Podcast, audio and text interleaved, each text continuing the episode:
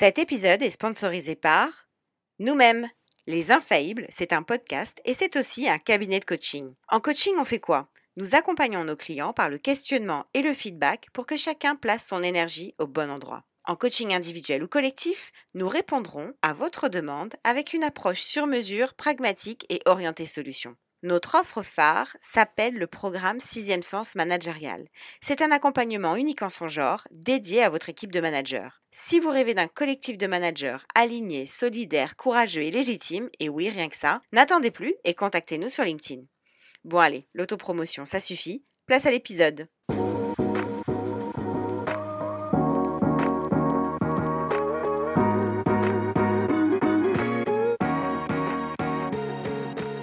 Bienvenue dans Les Infaillibles, le podcast des managers qui se racontent avec authenticité. Nous sommes Sandy Melamed et Estelle Zakarian. Anciennes managers dans la tech et le conseil et aujourd'hui coach en entreprise, nous nous sommes fixés pour mission de résoudre un problème majeur. Que les managers puissent être authentiques et arrêtent enfin d'endosser un costume qui est tout sauf confortable pour eux comme pour leurs équipes. Si comme nous vous pensez que manager est un job à part entière qui n'est pas toujours évident, ce podcast est fait pour vous. Être manager nécessite de se connaître et parfois de vivre des situations qui bousculent. C'est donc pour vous aider à y voir plus clair, mais aussi pour vous sentir moins seul, que dans chaque épisode, un manager vient partager sans langue de bois son expérience du management et ses conseils pratiques pour vous inspirer dans votre quotidien. Si vous aimez l'épisode qui va suivre, partagez-le et mettez-nous 5 étoiles sur Apple Podcast. Vous pouvez aussi nous ajouter dans vos favoris Deezer ou Spotify afin de faire connaître notre émission en lui permettant de remonter dans les classements. C'est un moyen simple et rapide de contribuer à notre mission. En attendant, installez-vous confortablement et c'est parti pour le témoignage du jour. Bonne écoute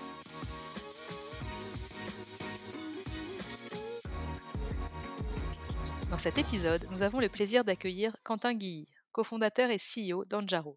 Diplômé de Paris-Dauphine et du CIFOP en gestion des RH, Quentin a travaillé pendant 7 ans dans les ressources humaines pour des leaders de l'industrie française. Il y a développé une compréhension fine des principaux défis RH et humains pour les entreprises et leurs collaborateurs, ce qui a servi de base à la vision d'Anjaro. Avec beaucoup de spontanéité, Quentin nous raconte le chemin semé d'embûches qu'il a traversé pour devenir le manager accessible, naturel et positif qu'il est aujourd'hui.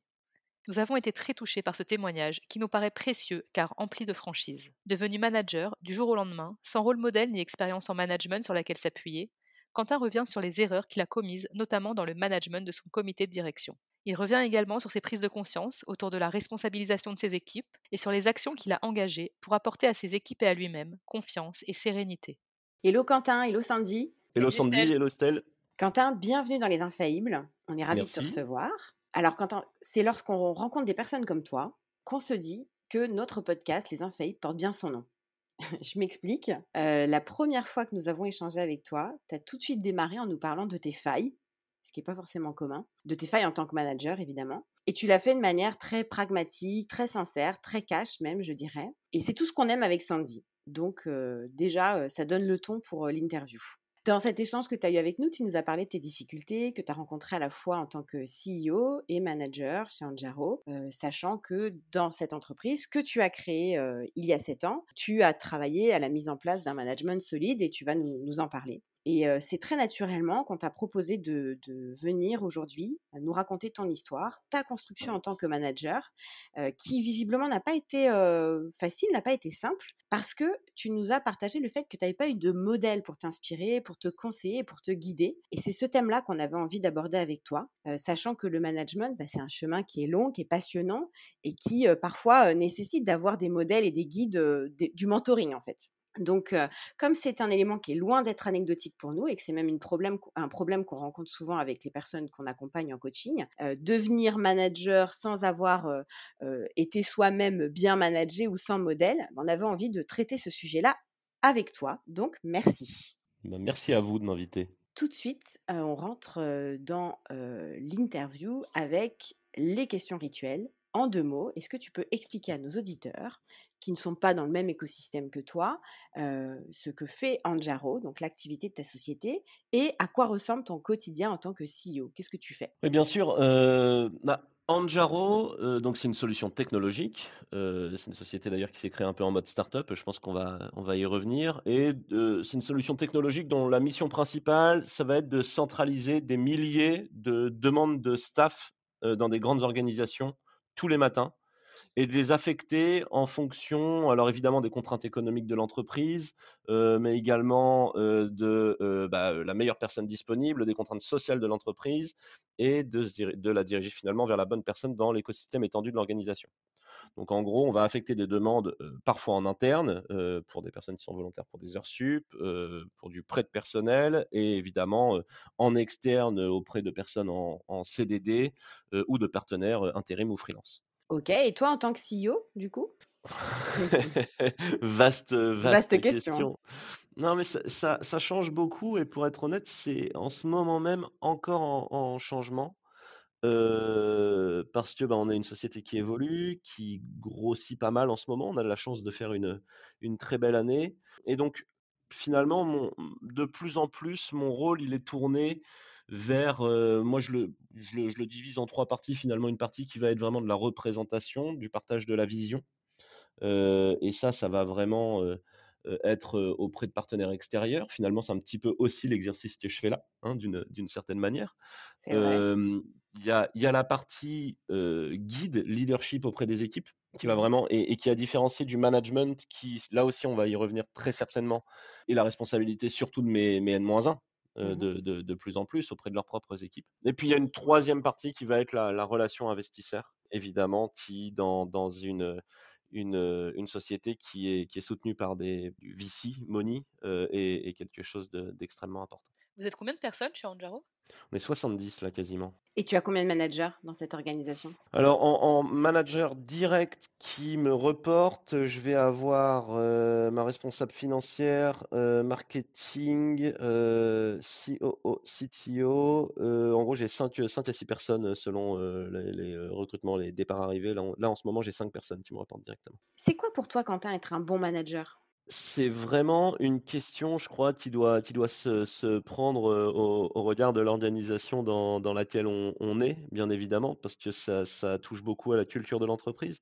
En tout cas, chez moi, et ce que j'ai envie de, mettre en place, c'est vraiment quelqu'un qui va donner confiance à ses équipes, qui va amener de la sérénité pour euh, obtenir le meilleur finalement des gens, tout en les rendant euh, heureux au travail voilà l'idéal, hein, le manager, le manager idéal, c'est celui qui arrive à communiquer à l'horizontale et à la verticale finalement dans l'organisation pour que leur formation circule le mieux et qui va mettre les personnes qui lui reportent dans les meilleures conditions pour travailler de manière sereine, efficace, dans le bonheur autant que faire se peut.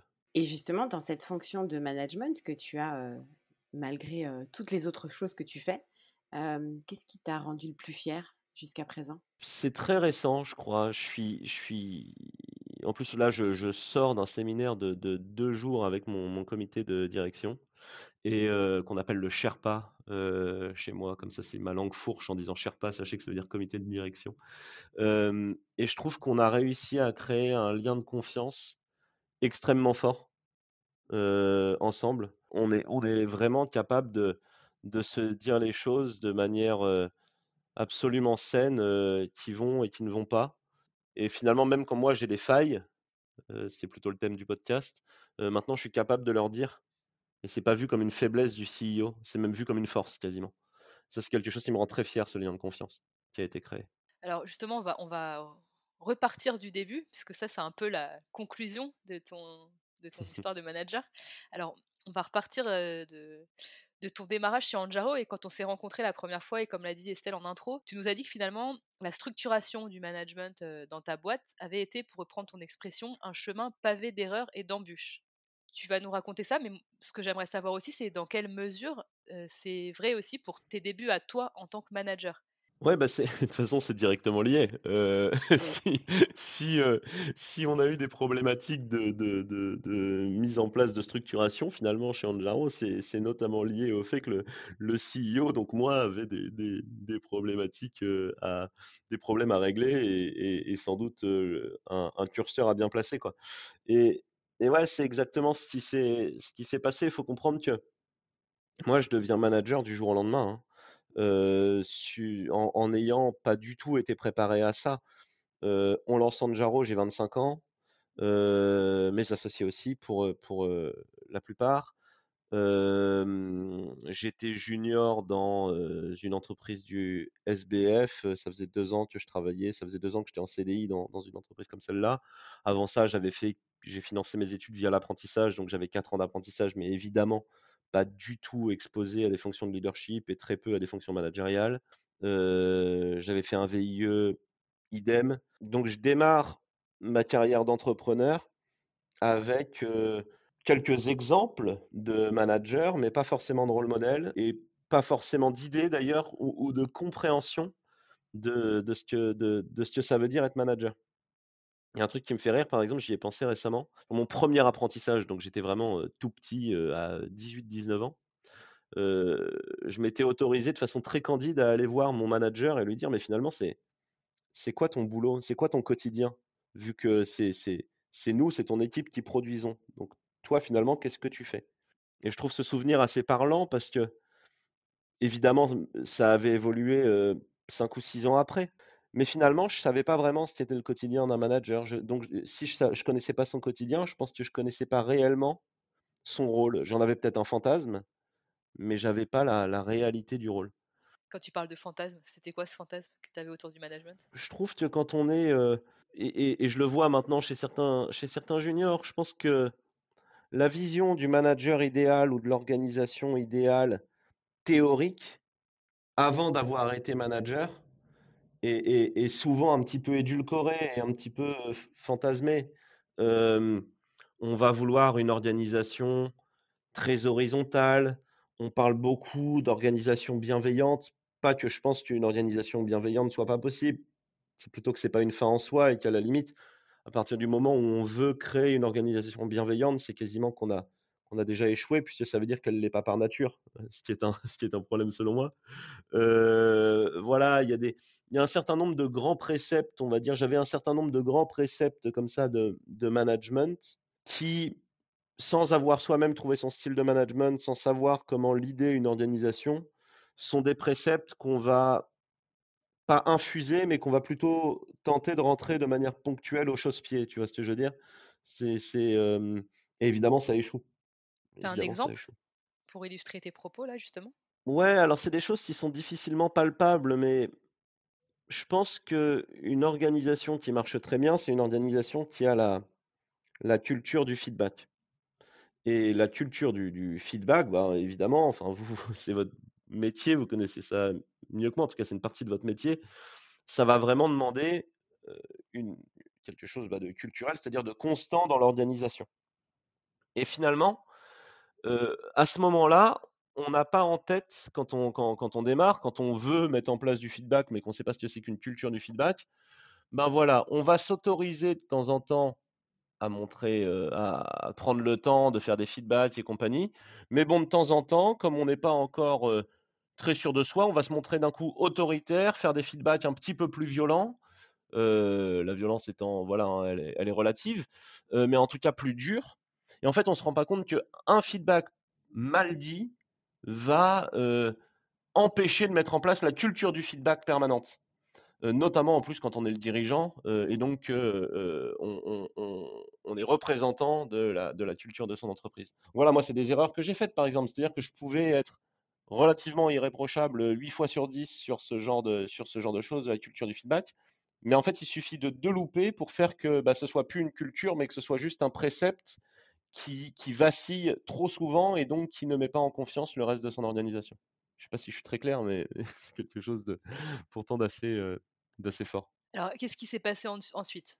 Tu nous as dit qu'à finalement, il y a trois ans, tu as décidé de remettre à plat le management chez Anjaro pour avoir un management solide et cohérent et du coup amener la sérénité. Hein, tu parlais tout à l'heure de sérénité. As notamment parlé, tu nous as notamment parlé d'un moment qui a été un peu un déclic pour toi et qui a fait que tu as voulu faire ces, changements sur ton management.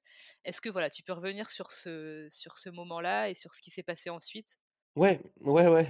C'est une histoire assez, assez classique maintenant, je me rends compte de start-up. Hein, mais pour comprendre ce qui s'est passé, c'est passé, c'est qu'on était tous des, des jeunes managers finalement sans forcément d'expérience. Et j'irais même plus loin, je pense qu'il y avait une certaine forme d'arrogance de notre part, c'est-à-dire que, en gros, comme on était jeunes et pas trop cons, on pensait que finalement, bah, l'expérience, ça servait pas à grand chose. Or, l'expérience, ça permet de régler beaucoup plus vite les problèmes parce qu'on les a déjà vécus et donc ça amène énormément de sérénité dans une organisation. Donc, l'équilibre entre jeune management énergétique et et management, plus plus expérimenté est extrêmement important.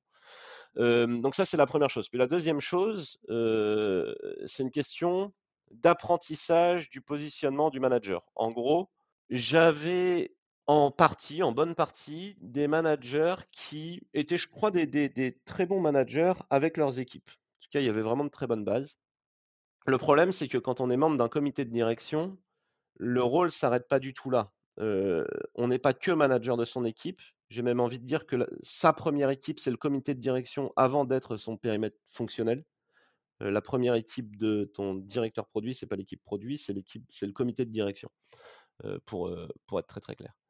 et donc il y a, y a l'enjeu ben, de horizontal dans le rôle de management, qui est de participer à la prise de décision au niveau du comité de direction. Ensuite, il y a le, le rôle qui est de, de, reporting et de conversation, de prise de décision avec le CEO en direct, donc moi. Et puis, il y a un autre rôle qui est celui de représentation auprès des autres équipes et auprès des partenaires extérieurs de l'organisation. Donc quand on arrive dans un rôle de leadership, on n'est plus dans un rôle de manager tout simple, le rôle se complexifie énormément, et quand on n'a pas l'habitude, ça, tire un peu de partout. Quoi. Et donc évidemment, il y a des mécanismes de protection qui se mettent en place, et moi, il y en a eu un, parce que je prends beaucoup de place aussi, je pense. Enfin, voilà, ça c'est quelque chose que j'ai dû améliorer et je tente encore d'améliorer c'était que quand il y avait une prise de décision qui n'était pas facile, pour faire, en, gros, pour qu'elle passe bien auprès de, de, leurs équipes, les managers avaient tendance assez régulièrement à dire à leurs équipes c'est Quentin qui a décidé. Alors évidemment, tout ça est nuançable, hein, ça n'arrivait pas tous les jours non plus, mais ça arrivait suffisamment fréquemment pour que pour que ça nuise énormément à l'organisation, puisque finalement, il y avait une, déresponsabilisation du, dans, le process de décision de la part de mes managers, qui se transformait petit à petit plus en messager entre moi et leurs équipes qu'en réel décisionnaire dans l'organisation. et il y a eu un, moment extrêmement fort, extrêmement, ça a été une claque monumentale pour moi où on faisait un séminaire et, on avait pris une coach et bon, de fil en aiguille, c'était un, séminaire assez tendu, vous vous en doutez, vu la situation que je suis en train de décrire. La coach, de fil en aiguille, finit par s'arrêter et pose la question et, demande au, comité de direction, mais qui fréquemment justifie les décisions collectives en disant à, ses équipes, c'est Quentin qui a décidé. Et en gros, j'ai 80-90% du, du, comité de direction qui lève la main. Quoi. Et, et, je me rappelle avoir, avoir vraiment vacillé à ce moment-là, mais, mais quasiment physiquement. Quoi. Ça, a été, ça a été très, très, très, très dur. Et, c'est à peu près le moment, c'était il y a 4 ans, ça, je crois. Et, c'est le, le moment où, où j'ai réellement décidé de me faire coacher pour essayer de comprendre ce qu'il fallait changer parce que je savais qu'il y avait des choses à changer, mais je ne savais pas quoi finalement. Et puis je savais aussi que j'avais des choses à améliorer et je savais pas quoi non plus. Ça fait deux ou trois fois qu'on évoque cet événement ensemble et à chaque fois tu dis que c'était dur et vraiment dur pour toi émotionnellement. Qu'est-ce que tu as ressenti quand tu as entendu ça de la part de, des membres de ton comité de direction? Alors en, vrai, sur le coup, je crois vraiment que j'ai... je t'assure que c'est vrai, c'était physique. C'est-à-dire que sur le coup, j'ai c'est un peu comme si mon, cerveau était sorti de mon corps. C'était, très violent. C'est, rare, hein, ces moments-là, honnêtement, où, où on vacille à ce point. Au fond, un petit peu de trahison, alors que rétrospectivement, avec plus d'expérience, je pense que c'était pas le bon sentiment, c'était pas la réaction qu'il fallait aller chercher. Et puis, dans un deuxième temps, ça m'a permis de comprendre tellement de choses sur moi et sur mon style de management et sur mon équipe de management que ça a quasiment été plusieurs semaines après, hein, un soulagement. Parce que je savais ce qui se passait dans l'organisation. Je comprenais des réactions de certains membres de l'équipe que je comprenais pas avant. Par exemple? J'entendais, que, que, bah, tout simplement, j'entendais que je décidais tout. Il y avait des gens qui me disaient: «Mais tu tu tu prends pas assez en compte la vie des autres, tu décides de tout». Or, je suis plutôt quelqu'un qui décide pas tout seul et donc je comprenais vraiment pas. Je comprenais vraiment pas pourquoi on pouvait dire ça, alors que j'avais le sentiment de faire participer au moins le reste du comité de direction à la prise de décision. Comment t'expliques du coup cette différence de perception entre toi et le reste de ton équipe en fait? Bah, Il y, a, y, a, y, a, plusieurs éléments, mais je crois que le, le premier, c'est tout simplement bon, ce, que, je disais tout à l'heure, c'est-à-dire que tu peux prendre des, décisions collectives si derrière les, décisions elles sont, euh, elles sont rapportées comme étant individuelles, euh, t'es foutu. Ça, c'est le premier truc. L'image que ton équipe aura sera celle qui est rapportée par, euh, par, le, par le messager en quelque sorte. Donc ça, c'est le premier point. Et puis ensuite, moi, l'expérience m'a permis aussi d'aider mes managers à se placer dans l'organisation, y compris parfois les plus jeunes managers. Un exemple très concret, moi j'avais des discussions, je fais des one-to-one maintenant qui sont bi-hebdomadaires, avant ils étaient hebdomadaires avec mes managers, où on parle, j'essaie de parler de, sujets les plus, les plus stratégiques possibles, mais parfois c'est vrai que c'est des points qui sont assez opérationnels. Et il y a un énorme piège dans ces meetings, notamment avec les managers les plus jeunes, c'est quand finalement ton manager il va te dire bon alors qu'est-ce que tu décides?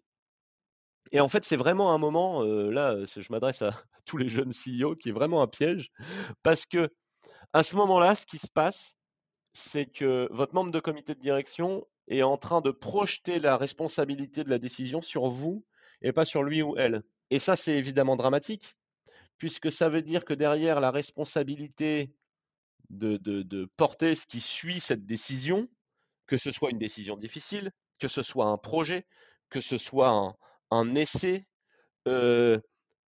repose plus sur le manager, mais repose sur vous en tant que CEO. Ça, c'est évidemment dramatique, c'est des choses à éviter. Un, un, un manager est le décisionnaire de son périmètre fonctionnel. En tant que CEO, vous êtes là pour vous assurer qu'il y a de la cohérence, vous êtes là pour aider ce manager à être dans les meilleures dispositions possibles. Vous êtes là pour parler stratégie, mais pas pour prendre des décisions opérationnelles à la place de votre management. Quentin, je rebondis sur ce que tu viens de dire, parce que là, tu partages le fait que c'est toi en tant que CEO avec des managers, mais finalement, là, ce que tu dis, ça peut s'appliquer à n'importe quel, euh, on va dire, lien hiérarchique, c'est-à-dire même un manager avec son équipe. Quand tu as quelqu'un qui te dit, bah, qu'est-ce que tu décides le manager, oui, il doit décider de certaines choses, mais il peut aussi renvoyer la responsabilité sur le collaborateur. Je, pense que, alors oui, oui, dans, dans, dans une situation, euh, enfin, en, théorie, oui. Je mets une petite nuance à ce que tu viens de dire, d'une certaine manière, c'est que moi, tu vois, j'ai été micromanagé dans le début de ma carrière. Et quand tu es sur un scope fonctionnel assez petit, avec des personnes comme moi je l'étais à l'époque, qui sont surtout très exécutantes. Le micromanagement n'est pas idéal, mais va pas dégrader ton organisation de, de, manière terrible. Au niveau d'un comité de direction, le micromanagement, parce que finalement c'est d'un peu ça qu'on parle, hein, qu'il soit voulu ou subi, euh, il est juste pas viable, il est catastrophique pour l'organisation. L'organisation n'a aucune chance, puisqu'elle repose à ce moment-là réellement sur une seule personne qui est le mmh. CEO et c'est absolument pas viable. Mmh. Ce que tu dis, c'est que c'est l'impact est d'autant plus important quand on fait du micromanagement ou que tout est centralisé sur les épaules du CEO euh, en termes de décision. Mais, mais après, par contre, je te rejoins complètement. Moi, ce que je dis beaucoup, c'est que manager à la tâche, de manière générale, c'est une erreur et il faut manager à l'objectif. Les gens apprennent beaucoup plus, sont beaucoup plus engagés quand ils sont responsabilisés. Et pour les responsabiliser, il ne faut pas leur dire quoi faire, il faut leur dire où aller ou à minima quel objectif on veut, on veut atteindre. Donc ça justement là c'est c'est une des premières prises de conscience que tu as eues suite à cet événement? Parce que tu nous dis que voilà ça a quand même fait bouger pas mal de choses, tu as entrepris un certain nombre de choses après ces, ces, révélations par, par, ton codir. Qu'est-ce qui s'est passé? Et quelles ont été les prises de conscience que tu as eues? Ben, La première prise de conscience elle est personnelle quand même. Parce que si tu amènes ça c'est que tu as des choses à changer dans ton, dans ton style à toi aussi. Ça, le coaching m'a beaucoup aidé.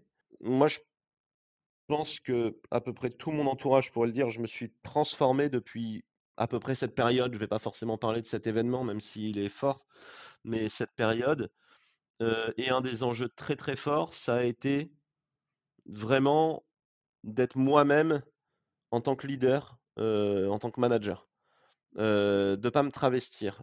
j'avais une tendance un peu à l'autorité, un peu à, afficher mon, mon autorité, parce que peut-être la peur d'être un peu illégitime, la peur de cette envie tellement forte d'être un bon CEO qu'on surjoue le rôle de CEO. Et, la première chose que j'ai faite, ça a été de faire un gros travail sur moi pour être moi-même. Et quand je suis moi-même, quand je suis moi-même comme je suis dans, dans, ma vie perso, avec quelques arrangements quand même, j'ai plutôt tendance à, vraiment chercher fortement le, bien-être et le bonheur des gens. Et le bien-être et le bonheur des gens dans l'organisation, comme je le disais, il passe par de la responsabilisation, il passe de la sérénité. Donc, c'est un petit peu devenu mes, moteurs. Ce que je veux amener à mes équipes, c'est ça. C'est finalement les responsabiliser les, euh, et, les, euh, les, rendre, heureux au travail. Et d'ailleurs, la performance d'Anjaro a, a augmenté euh, très fortement aussi grâce à cette, culture du management qui est apparue chez Anjaro depuis. Ça, ça a été la, la première chose, c'est de ne pas surjouer mon rôle de CEO, d'être beaucoup plus accessible. Je suis beaucoup plus souriant. Je le suis autant avec mes équipes maintenant que je le suis avec, mes proches. Dans mes premières séances de coaching, c'est assez rigolo. Ma coach s'appelle Ophélie et je lui disais mais c'est dingue. Je suis, je suis le mec rigolo avec mes potes. Je suis même celui qui est encore resté un grand enfant. Et quand je regarde certains de mes salariés, j'ai l'impression d'être le dernier des connards. Et, ce, fossé, ce gouffre, il était très violent parce que je ne comprenais pas réellement d'où il venait. Et en fait, il, se jouait à rien, il se jouait à des postures, il se jouait au fait euh, d'autoriser parfois des conversations difficiles avec des gens quand moi j'étais pas prêt à les recevoir. Euh, il se jouait à, euh, au fait d'enchaîner les meetings. Il y a une époque où j'avais 10 meetings par jour et donc évidemment de ne pas être à l'écoute. Voilà, ça se jouait à, ça se jouait à ces choses-là. Et finalement, ben, j'ai travaillé à, à m'apaiser. Et ça a énormément aidé. C'est essentiellement le coaching qui t'a aidé à ça? Ou ah. tu as entrepris d'autres choses? Parce que c'est plus facile à dire qu'à faire hein, d'être authentique et nous, c'est tout notre objectif quand on travaille en coaching avec des managers. Ouais, y a le, le, le, le coaching a été absolument déterminant, je crois. La deuxième chose, ça a été, j'ai renouvelé en, grande partie, voire maintenant, l'histoire a fait quasiment totalement le, comité de direction.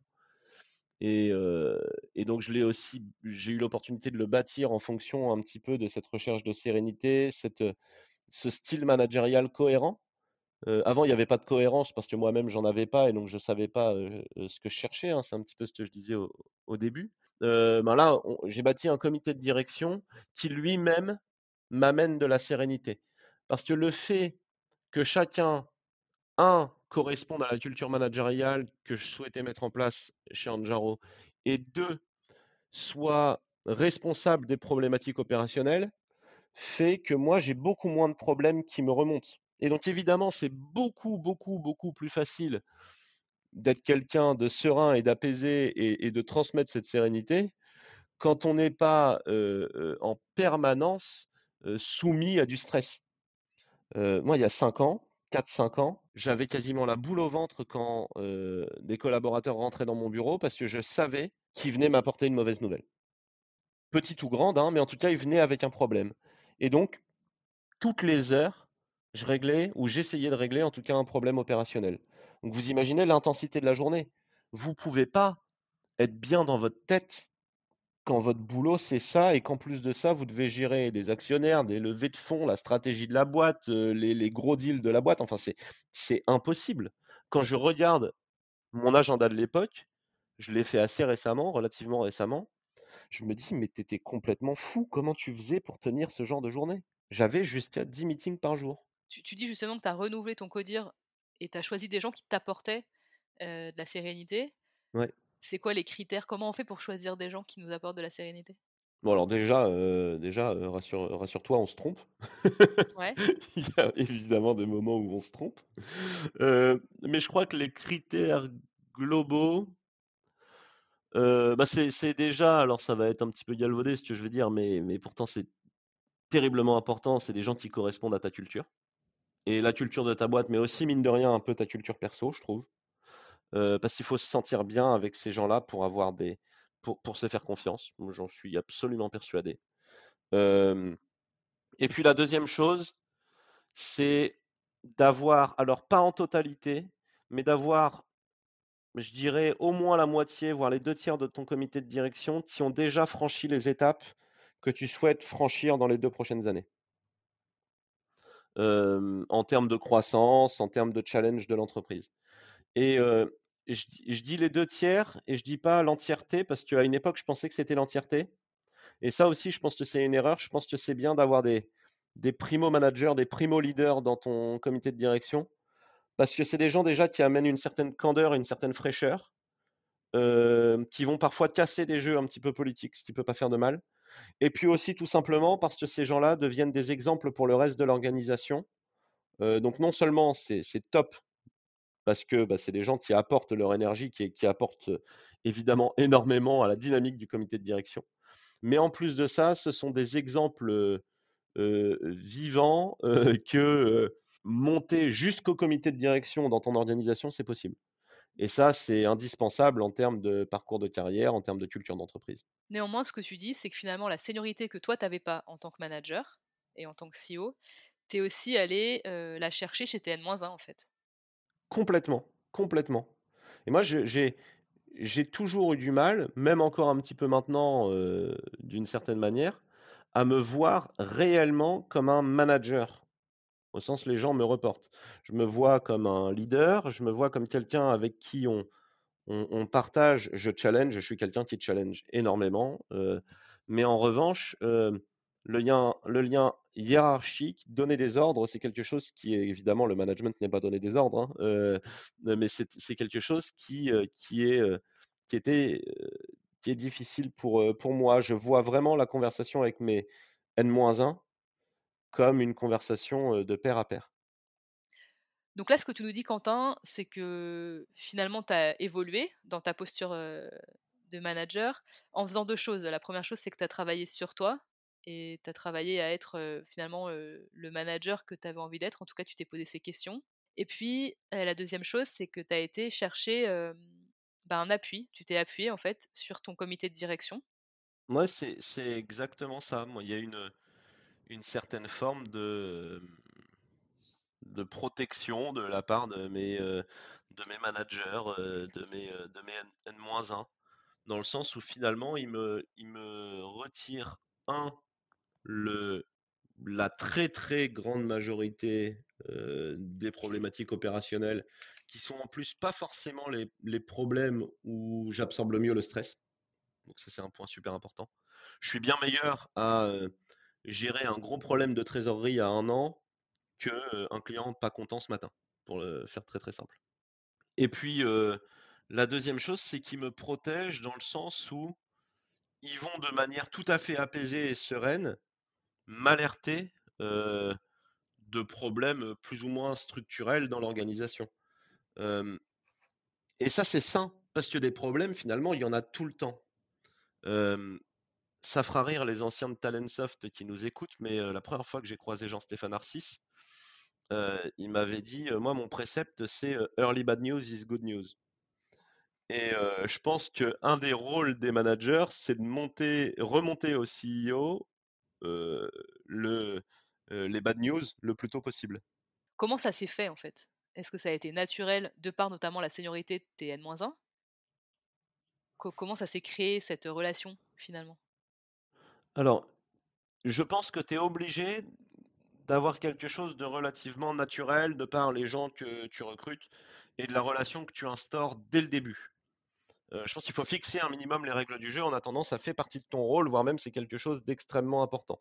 Et mine de rien, derrière ça, il se cache le fait que tu expliques que la politique, c'est pas OK dans ton organisation. Parce que celui qui cache ses problèmes pour, euh, pour, euh, pour enjoliver la réalité, tu lui fais comprendre que c'est exactement l'opposé de ce que tu attends. Et ça, c'est très important. C'est très très important. Et pour le coup, c'est une petite fierté parce que je crois que c'est quelque chose qu'on a plutôt très très bien réussi chez, chez Anjaro. Et puis évidemment, ensuite, il y a des piqûres de rappel. on est tous. Bah, on, a tous nos failles et on a tous des moments plus ou moins forts dans, l'année, dans notre vie. Il peut se passer plein de choses qui font que de temps en temps, on est un peu plus fébrile. Et dans ces cas-là, c'est mon rôle bah, que de recadrer un petit peu la relation à la fois que j'ai avec mon comité de direction, mais que les gens du comité de direction ont entre eux. Alors, je voudrais juste mettre l'accent sur quelque chose que tu nous as dit qui, à mon avis, va déculpabiliser un certain nombre des managers qui nous écoutent. C'est sur le côté être protégé par CN-1 souvent, on a des managers qui veulent tout porter et qui sont là pour protéger leur N-1.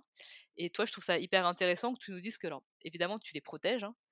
je, suppose que tu les protèges, mais en tout cas, tu vas chercher une forme de protection chez eux. Et ça, c'est un truc qu'on n'entend pas forcément régulièrement.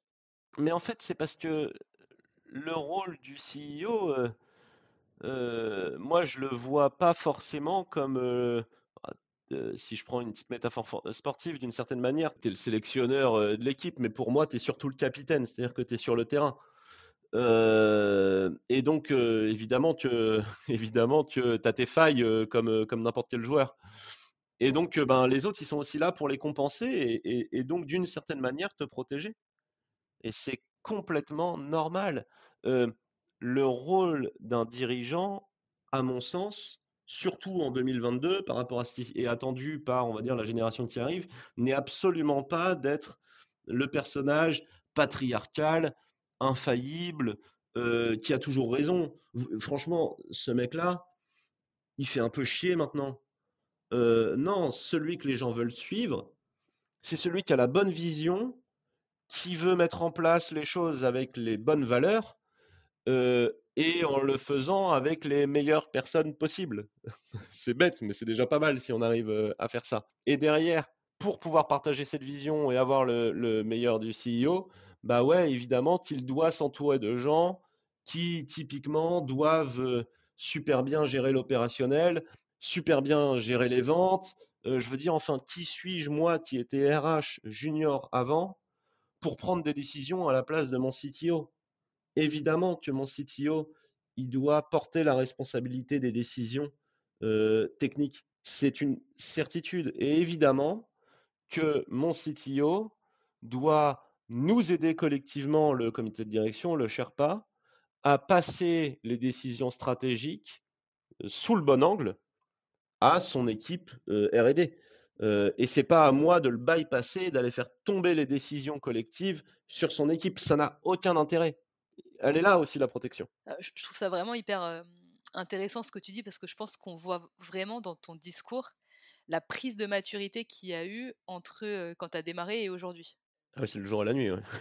et, je me doute par rapport à ce que tu nous as dit tout à l'heure que les réflexions que tu nous exposes là, c'est pas des réflexions que tu avais quand tu as démarré. C'est quoi? C'est le coaching, c'est l'expérience, c'était N-1 senior, c'est peut-être d'autres modèles qui t'ont permis d'avoir toutes ces réflexions?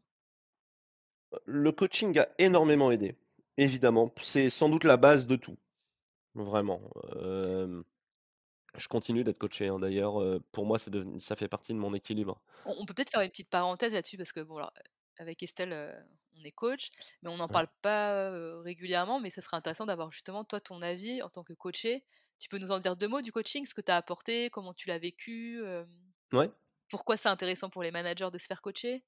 Le coaching pour moi, c'est quelque chose qui est indispensable pour quasiment tout jeune manager, euh, même si ça a un coût et donc évidemment tout le monde peut pas peut pas se faire coacher, euh, parce que déjà ça accélère énormément la courbe de progression. Ça, c'est le truc essentiel, euh, je trouve que la la la progression en tant que manager, la capacité à analyser, se remettre en question comprendre son, entourage, évidemment, augmente très rapidement, tout simplement parce que toutes les deux semaines ou tous les mois, selon le coaching, bah, on a un temps de pause pour analyser, entre autres, son style managérial, l'impact sur les autres et aussi s'attarder sur certains cas individuels qui vont souvent permettre de désamorcer des situations compliquées dans, l'organisation. de manière générale, moi, la façon dont je l'ai résumé au début, et je continue un petit peu, je trouve que c'est que ça permet de, de rationaliser les émotions, voire même de faire que les émotions deviennent quasiment des paramètres business. Moi, j'ai été assez étonné au début du coaching, c'était très fort, combien des problèmes qui m'étaient remontés de manière très émotionnelle dans mon organisation, en les analysant, me permettaient quasiment de changer la structure de mon organisation. C'était super fort. et c'est évidemment fantastique, ce, genre de choses. Donc, c'est, ça, c'est un, plus absolument déterminant du coaching. L'autre, point du coaching à, titre personnel, c'est que c'est un moment de pause finalement où je suis forcé avec quelqu'un de confiance, parce que maintenant ça fait 4 ans que je travaille avec ma coach, d'analyser, de comprendre mon organisation. Et quand on est la tête dans le guidon, euh, bah on le fait pas on le fait pas du tout. Moi, je le faisais à titre perso naturellement, bizarrement. c'est assez bizarre. Je suis quelqu'un qui, est sûr de soi, honnêtement. Enfin, c'est certainement ce que je dégage. N'empêche que, notamment au début, maintenant, je le fais, je le fais moins parce qu'il faut se protéger, mais je m'auto-débriefais l'ensemble de mes journées pour trouver comment m'améliorer. Et le problème, c'est qu'en fait, quand je faisais ça, j'étais plutôt dans la culpabilité parfois que réellement dans, dans les manières de m'améliorer. Moi, le coaching, ce que ça m'a amené, c'est l'acceptation de, de s'améliorer sans en faire un sujet d'autoflagellation quasiment, et plutôt de voir les problèmes, que ce soit les problèmes sur moi, sur mon organisation ou autre, comme des bonnes nouvelles, encore une fois, hein, des, manières de s'améliorer, de, de d'amener de la sérénité, plutôt que comme des, des sources de soucis ou de culpabilité. Merci pour cette excellente publicité que tu as fait au coaching, Quentin. Je, pense que j'aurais pas dit mieux. J'ai adoré ta façon de présenter notre métier. Je, bah, bien. je suppose que tu partages. En tout cas, je suppose que maintenant, tu as donné envie à tous nos auditeurs de se faire coacher. Alors, surtout, n'hésitez pas. Vous pouvez nous joindre avec Estelle sur LinkedIn, là où vous voulez. Non, mais c'est hyper. je, trouve que c'est hyper intéressant que tu, présentes ça parce que bah, souvent, enfin, tout le monde en parle. C'est un terme qui est hyper galvaudé. On ne sait pas bien ce que c'est. Et je trouve que c'est d'autant plus intéressant que ce soit quelqu'un qui l'ait vécu qui explique l'apport que ça peut avoir dans le management. parce qu'effectivement, nous, on y croit à fond avec Estelle, mais c'est super chouette que tu aies fait ce, partage. C'est très français, hein, les, a priori sur le coaching. Tout à fait. au, Royaume-Uni, c'est complètement différent. D'ailleurs, moi, c'est un, VC londonien qui m'a dit que le coaching pouvait être une solution à, à certains de mes problèmes à l'époque. Alors qu'en France, moi, tu vois, comme tu l'as compris, j'en parle absolument librement parce que je considère ça comme une force énorme. À la limite, si je dois m'envoyer des fleurs, j'ai eu le, mérite de me rendre compte que bah, j'avais, j'en avais besoin et que ça faisait partie de mon équilibre. Et c'est tellement plus intelligent que de se croire super fort alors qu'on ne l'est pas. Et de toute façon, d'ailleurs, tout le monde a besoin de coaching en règle générale parce que ça veut rien dire. C'est pas c'est pas parce qu'on a besoin de coaching qu'on est faible. C'est ridicule de penser ça. C'est juste qu'on cherche à s'améliorer et à apporter le meilleur de soi dans la plupart des situations qu'on vit, notamment au travail, parce que c'est ce qui nous intéresse dans dans ce cas. Mais d'ailleurs, ça a un impact sur la vie perso hyper important aussi. Hein. Et, j'ai un exemple là-dessus lors de mon dernier roadshow. J'en parlais librement aux investisseurs que je rencontrais. Et apparemment, j'avais un conseil avec moi, une sorte de banque d'affaires. Et il arrivait, je ne sais pas si c'est relativement fréquemment, mais en tout cas plusieurs fois, qu'en sortant, j'ai un investisseur qui dise à mon conseil Pourquoi il se fait coacher Il y a un problème, il y a un truc, un truc qu'on doit comprendre. Et, en fait, c'est marrant, cet écart énorme où moi je suis super fier, je considère ça comme une force gigantesque et que de l'autre côté, il y a encore des gens qui vont voir, c'est comme si pensaient que quand on va voir un psy, c'est être faible, quoi. Mais c'est fini les années 50, les copains, quoi. On, sort des, on sort du système patriarcal où il faut soi-disant être fort en permanence. Puis ça veut dire quoi être fort d'ailleurs? Ça veut absolument rien dire. Je suis à 3000% d'accord. J'hallucine, Quentin, quand tu dis que bah, certains investisseurs que tu rencontrais dans le roadshow disaient ça en off, parce que à l'inverse, moi, pour avoir discuté avec bah, des, des, personnes qui font de l'investissement, notamment aux US, ils te disent en fait, ils demandent à ce que les CEO des boîtes dans lesquelles ils mettent de l'argent se fassent coacher ou se fassent accompagner d'une manière ou d'une autre. Parce que pour eux, la dynamique d'équipe et le fait d'avoir un, CEO qui est bien dans ses baskets, c'est essentiel au succès, de la même manière que, bah, évidemment, le product market fit et le, cash flow, tu vois? La gestion du cash, le produit et la bonne dynamique d'équipe et des, des people. C'est indispensable, ne serait-ce parce que le job du CEO, qu'on le veuille ou non, même avec des cofondateurs, c'est un rôle super esselé. Et il y a un moment, personne ne peut comprendre à certains moments de la boîte, heureusement pas toujours, toutes les vagues que tu te prends dans la tronche. Et, et, et quand tu es super fébrile, quand au bout d'un moment, tu n'arrives plus à lever le nez du guidon, il te faut un garde-fou. Et le coaching, c'est un de ces garde-fous que ne peut pas représenter les investisseurs. Parce que que tu le veuilles ou non, même avec la meilleure relation de confiance avec ton investisseur, quand ça chie vraiment, tu vas hésiter avant de venir lui dire c'est comme ça, c'est normal en fait. Il n'est pas complètement neutre ton investisseur. Aux, US, je sais qu'il y a le truc de dire un, CEO, il doit avoir deux coachs, un coach mental, grosso modo, personnel, et un coach sportif. Et moi, maintenant, j'ai les deux. Et vraiment, je me sens super bien grâce à ça. et les deux font partie de mon équilibre. Quand je ne parle pas à ma coach pendant trois semaines, je le ressens. Quand je ne fais pas de sport pendant trois jours, je le ressens. c'est la même chose. Et ça, c'est des habitudes que je n'avais pas du tout il y a quatre ou cinq ans. Ça a complètement changé. Et c'est indispensable. Bah, en tout cas, merci Quentin pour, pour ce partage, ce retour d'expérience. mais bon, on n'avait pas forcément prévu ou envie de faire purement la pub du coaching, donc merci. Mais tu, mais donc c'est une des sources qui a été fondamentale pour toi. Est-ce qu'il y en a eu d'autres du coup qui t'ont permis en fait de changer ton style de management, de te sentir plus toi-même, authentique, etc.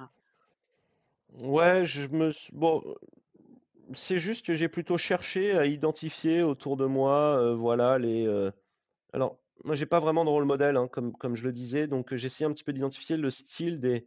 J'adore le sport, des, coachs, des, euh, des, des, des, des gens qui m'inspiraient un peu que j'avais envie d'être, d'une certaine manière.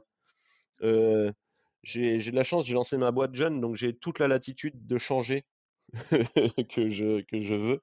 Et donc, je, me suis dit, OK, vers, vers qui j'ai envie de me diriger? Et donc, il y a certains, certaines personnalités, certains coachs sportifs qui m'ont très positifs pour le coup dans leur management, qui m'inspirent beaucoup.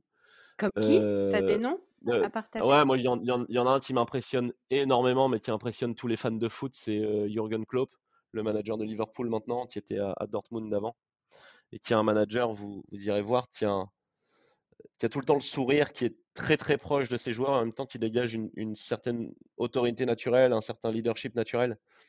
Et c'est quelqu'un qui est très très très impressionnant euh, à ce niveau-là. Il fait, euh, c'est assez drôle parce que euh, il est très proche de ses joueurs, genre il leur fait tout le temps des hugs, il leur fait tout le temps des câlins en gros quoi. Et, il est aussi très proche du public. C'est devenu une icône de son de son de son club quoi. Et, c'est quelqu'un que j'admire mais énormément, parce que déjà je suis un supporter de Liverpool qui fait que ça m'arrange quand il gagne la Ligue des Champions grâce à lui.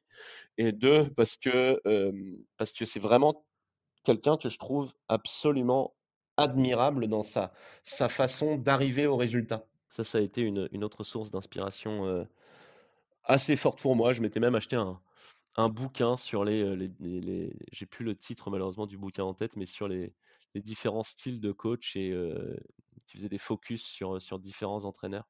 Et chacun a son style différent qui peut mener à la victoire, c'est ça qui est rigolo. Et moi, justement, j'ai envie d'être celui qui arrive à la victoire avec un style positif. Alors justement, ça, me fait, ce que tu dis, ça me fait penser à deux questions. La première, parce que tu parles de ton style de management depuis tout à l'heure et c'est quelque chose sur lequel tu as bossé. Alors aujourd'hui, comment tu décrirais ton style? T'es es, quel type de manager aujourd'hui, Quentin? J'en sais rien, faut demander aux autres.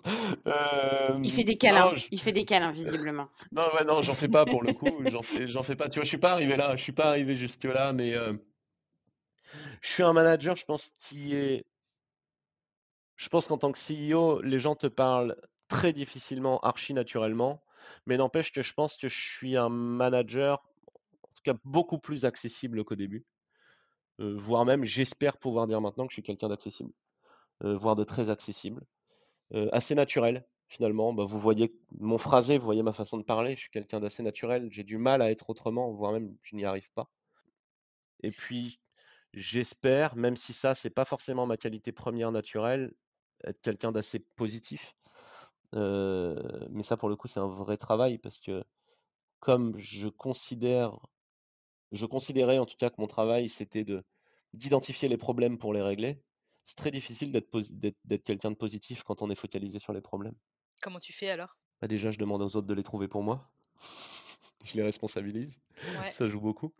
Parce que c'est beaucoup plus facile finalement d'avoir un problème identifié, pas forcément pressant, et et être et être le vieux sage qui vient dire aux autres, Allez, garde ton calme, on va le régler. C'est beaucoup, beaucoup plus facile que le découvrir soi-même trop tard. Et ça, c'est un des grands changements quand j'y pense dans Jaro. Maintenant, quand on vient me parler d'un problème, on a le temps de le régler. Et c'est tellement confortable. Donc là, les, finalement, les trois adjectifs que tu, nous, que tu nous donnes pour te définir en tant que manager, c'est positif, accessible et responsabilisant, j'allais dire. Et, et, là, je pense que ça revient sur. Il y, a deux termes là, qui font vraiment écho aux prises de conscience que tu as eues et aux changements que tu as opérés dans ton style managérial, et peut-être qu'on pourra s'arrêter là. L'accessibilité, je pense que c'est quelque chose sur lequel tu as changé de, point de vue, puisqu'il me semble que ce que tu disais, c'est qu'au début, tu avais vraiment l'impression qu'il fallait traiter d'égal à égal, et je crois que là-dessus, tu as un petit peu évolué dans ta prise de réflexion. Est-ce que tu peux nous en dire un peu plus? Bah, c'est compliqué, c'est-à-dire que je suis passé de d'un certain autoritarisme, alors faut pas complètement exagérer, mais voilà. Ensuite, j'ai tout en sachant qu'en même temps, j'ai toujours voulu avoir une relation d'égal à égal, puisque j'ai grandi dans un environnement où ça marche pas vraiment autrement, quoi, et puis en même temps, j'ai fait un petit peu des des up and down sur, sur cette accessibilité pour réussir à trouver le bon équilibre qui vient d'une prise de conscience qui est ce que je disais tout à l'heure, que quand tu es CEO, finalement, bah, tu le veuilles ou non, tu es le chef. Hein, donc tu peux être accessible, mais, mais tu peux non, tu peux pas non plus attendre des gens qui se considèrent à ton niveau exactement. Ça peut arriver qu'il y en ait qui le fassent naturellement, mais, tu peux pas partir de ce postulat. Et donc il faut en jouer, le prendre en compte pour mettre les gens à l'aise. Et ça, c'est super important. Je suis quelqu'un qui fait beaucoup de small talk pour mettre les gens à l'aise. Et d'ailleurs, moi-même, j'en ai besoin. Moi, j'ai besoin, vous l'avez vu, je pense, dans nos interactions, d'ouvrir une conversation avec une petite blague pour me mettre à l'aise autant que pour mettre les gens à l'aise. Et le deuxième sujet, et du coup, la boucle sera bouclée parce que c'est avec ça que tu as démarré, c'est vraiment le sujet de la responsabilisation. Qu'est-ce qui a changé sur ce sujet-là? Qu'est-ce que tu as arrêté de faire? Qu'est-ce que tu t'es mis à faire pour responsabiliser davantage tes collaborateurs de manière la plus concrète possible pour que nos auditeurs puissent s'en inspirer? Bah, s'il y a un truc à retenir, je pense que c'est, j'ai des des je ne prends pas les décisions pour les autres, tout simplement. Je ne prends pas de décision tout seul. Ça n'arrive, pour ainsi dire, jamais. Et quand les gens me mettent dans une posture où je vais prendre la décision moi-même, j'ai maintenant les bons warnings. Je parlais tout à l'heure de la question, «Qu'est-ce que tu décides?» et à ce moment-là, je mets un stop je l'identifie et je dis clairement: «Non, non, c'est pas à moi de décider là. Je peux t'aider, mais c'est pas à moi de décider moi-même» et c'est vraiment quelque chose de très, très fort. Les moments où je prends des décisions seul sont extrêmement rares, extrêmement rares et c'est sur des sujets évidemment qui correspondent un peu à ma fiche de poste dont on parlait au tout début, des sujets, par exemple avec les actionnaires ou, ce genre de choses. Ou alors vraiment, si c'est sur des sujets mineurs, sur une présentation que je vais avoir à faire, et là, bah, je vais décider de prendre tel angle, et je vais demander à la personne qui fait, qui fait la présentation, bon voilà, c'est des sujets mineurs, bah, de changer la présentation pour qu'elle me convienne parce que c'est moi le présentateur, mais ça, vraiment, ça va s'arrêter à ce genre de choses. les décisions un peu structurantes, je les prends avec les personnes qui sont concernés ou qui, à minima, managent les personnes concernées. Est-ce qu'il y a d'autres choses que tu, tu, fais ou que tu fais plus pour responsabiliser tes collaborateurs? Ouais, alors il y a un truc, je sais pas si c'est bien. Hein. Je, je, j'essaie de. Je vais peut-être y revenir, mais à une époque, typiquement, je déjeunais le plus possible avec mais N-2 ou N-3 si tant est que j'en ai. Je pense toujours que c'est une bonne pratique. Mais le problème, c'est que je faisais un peu ça dans, finalement, sans vraiment le vouloir quand j'y pense, en bypassant un petit peu, voyez, le, mon management et en allant chercher de l'info qui m'était pas remontée par mon management. Et, bah, en tout cas, dans ces cas-là, ça fait pas de toi un leader positif. Donc je continue, même si c'est un petit peu plus rare aussi par manque de temps, à, déjeuner évidemment avec des membres de, mon, de l'équipe. Mais je vais chercher à être beaucoup plus léger et à avoir encore une fois un, rôle de. Finalement, c'est un peu le côté good cop, quoi. C'est-à-dire, moi, je suis là pour, je suis là pour féliciter, je suis là pour encourager les gens. Donc, quand ils passent un moment avec moi, je considère que c'est pour passer un, bon moment. Euh, s'il y a vraiment des problèmes de, performance ou des choses à, améliorer de manière euh, très opérationnelle, ça se fait pas autour d'un déjeuner avec ses collaborateurs, bien évidemment. Donc voilà, ça c'est des, les petits. Mon point, c'est que les petits moments informels, je les utilise plus comme des radars, des radars en merde. je les utilise pour motiver les gens. Euh, Quentin, merci beaucoup pour tout ce que tu viens de nous partager.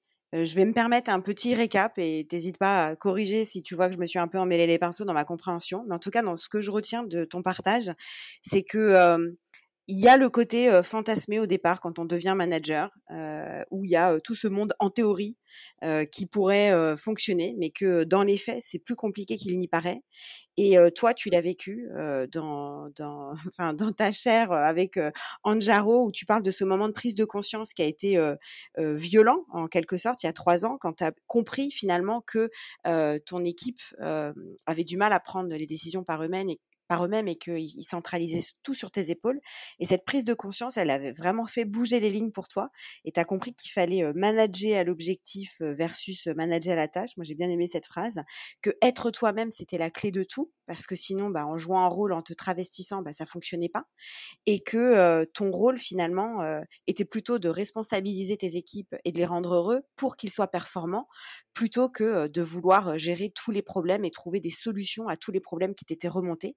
Tu as partagé le, partagé le fait que tes managers étaient aussi là pour te protéger, de la même manière que toi, tu les protégeais, et que montrer ses failles, finalement, c'était plus une force qu'une faiblesse, et que c'est ça qui permettait, finalement, de créer cet esprit de, corps, cet esprit de, de responsabilité et d'équipe, finalement, avec tes managers.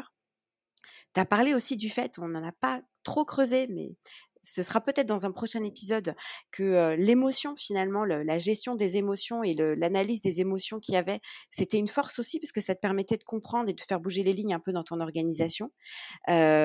tu nous as fait un peu de pub par rapport au coaching en partageant tout ce que ça t'avait fait découvrir, ce moment de pause qui te permettait de prendre du recul, de te faire de l'auto-débrief sans culpabilité, mais plutôt pour accepter comment tu étais et comment tu pouvais du coup provoquer un changement plus naturel. Et en partageant ton style de management positif, accessible et responsabilisant, bah, je trouve que ça donne beaucoup de, bonnes vibrations en fait à nos auditeurs, managers, dirigeants, C-level, peu importe leur niveau. Je pense que tout ce que tu nous as partagé, ça s'applique à les, toutes les fonctions, toutes les strates dans une organisation, petite ou grande. Et j'ai trouvé ça très inspirant. Génial, génial. Évidemment, tout ça, c'est, c'est, il y a plein de nuances à apporter. Hein, de, là, je ne suis pas que positif, responsabilisant, et, et Dieu sait que j'ai des défauts ou que des fois mon naturel revient. ça, c'est un, truc aussi à comprendre, mais c'est important dans la construction d'un manager, c'est que il y a un côté roller coaster, mais il faut comprendre que quand on travaille sur le sujet, somme toute, c'est quand même une courbe qui monte. Mmh et voilà, il faut, faut, faut pas l'oublier. Et, de temps en temps, bah, on, se plante. Et, et que c'est pas grave, et que c'est bien, et que ça fait partie du, du jeu, quoi. Mmh. Et c'est pas grave. Des fois, moi, je regarde ce que j'étais, la façon dont je manageais, ou je pense aux gens qui travaillaient pour, pour nous, pour moi à l'époque, et je me dis merde, c'est con, quoi. Mais en même temps, ça fait aussi partie de la construction. Donc, ben, il y avait une, une co-responsabilité parfois dans certains échecs et, je l'assume et voire même parfois c'est c'est nous le management d'Anjaro, moi le CEO qui avons fait que ça n'a pas marché parce que à ce moment-là on s'y est mal pris. Mmh euh, ça fait chier, mais euh, mais faut avancer. voilà. Et, et, le principal c'est qu'on soit bien meilleur avec les gens maintenant parce que c'est la seule chose sur laquelle on a une prise. On va passer à nos questions de rituel de fin. La première, c'est est-ce que tu as un conseil à partager pour un manager qui démarre? Ouais, bah, à part, faites-vous coacher parce que c'est un peu trop facile et pas si facile à mettre en place. Non, d'une certaine manière, je vais pas complètement dire: «Soyez vous-même» parce que quand on démarre jeune, je c'est pas forcément une idée complètement, Et complètement ouais géniale. et c'est pas si facile, hein, en mode injonction de dire, ouais. «Soyez vous-même», ouais. Mmh. Mais mais je crois que le principal, c'est travailler à votre sérénité et celle des gens qui vous entourent, au travail.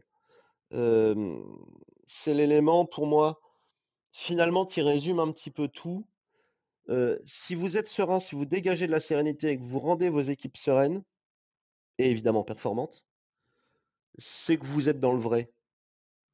Donc, travaillez à ça, paniquez pas quand il y a un problème.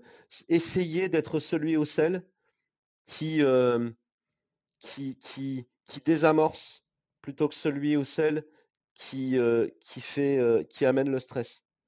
Et ça déjà, ça aide énormément quand on comprend ça.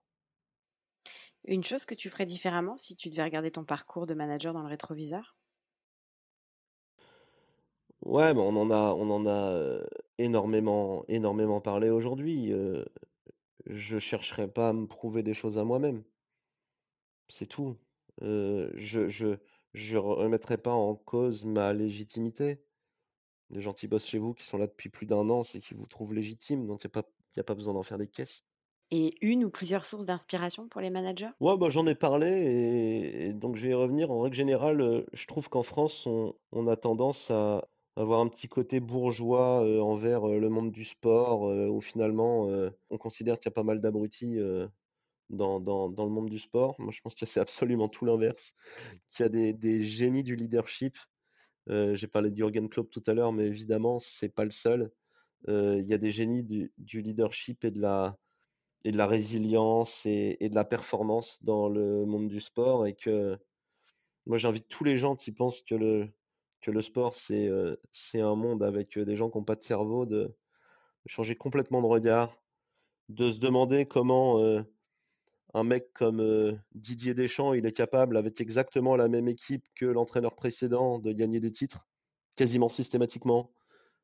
comment, un Jürgen Klopp, il est capable de mener une équipe au succès pendant des années et des années, alors que ça faisait, 30 ans qu'ils n'avaient pas gagné le championnat d'Angleterre, à Liverpool.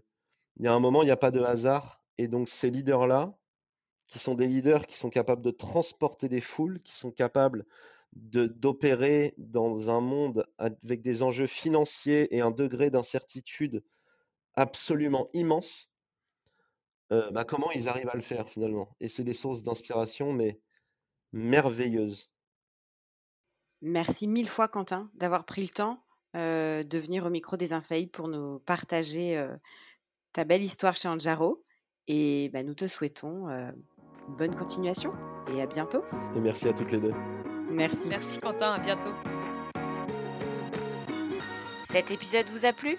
À vous de jouer maintenant. Pour cela, rien de plus simple. Ajoutez-nous dans Apple Podcasts, Deezer ou Spotify dans vos émissions préférées. Mettez-nous un like ou un commentaire sur les réseaux sociaux. Et surtout, si vous voulez une équipe de managers au top dans votre boîte, demandez à votre RH de nous appeler et partagez notre épisode avec vos collègues. À bientôt sur les Infaillibles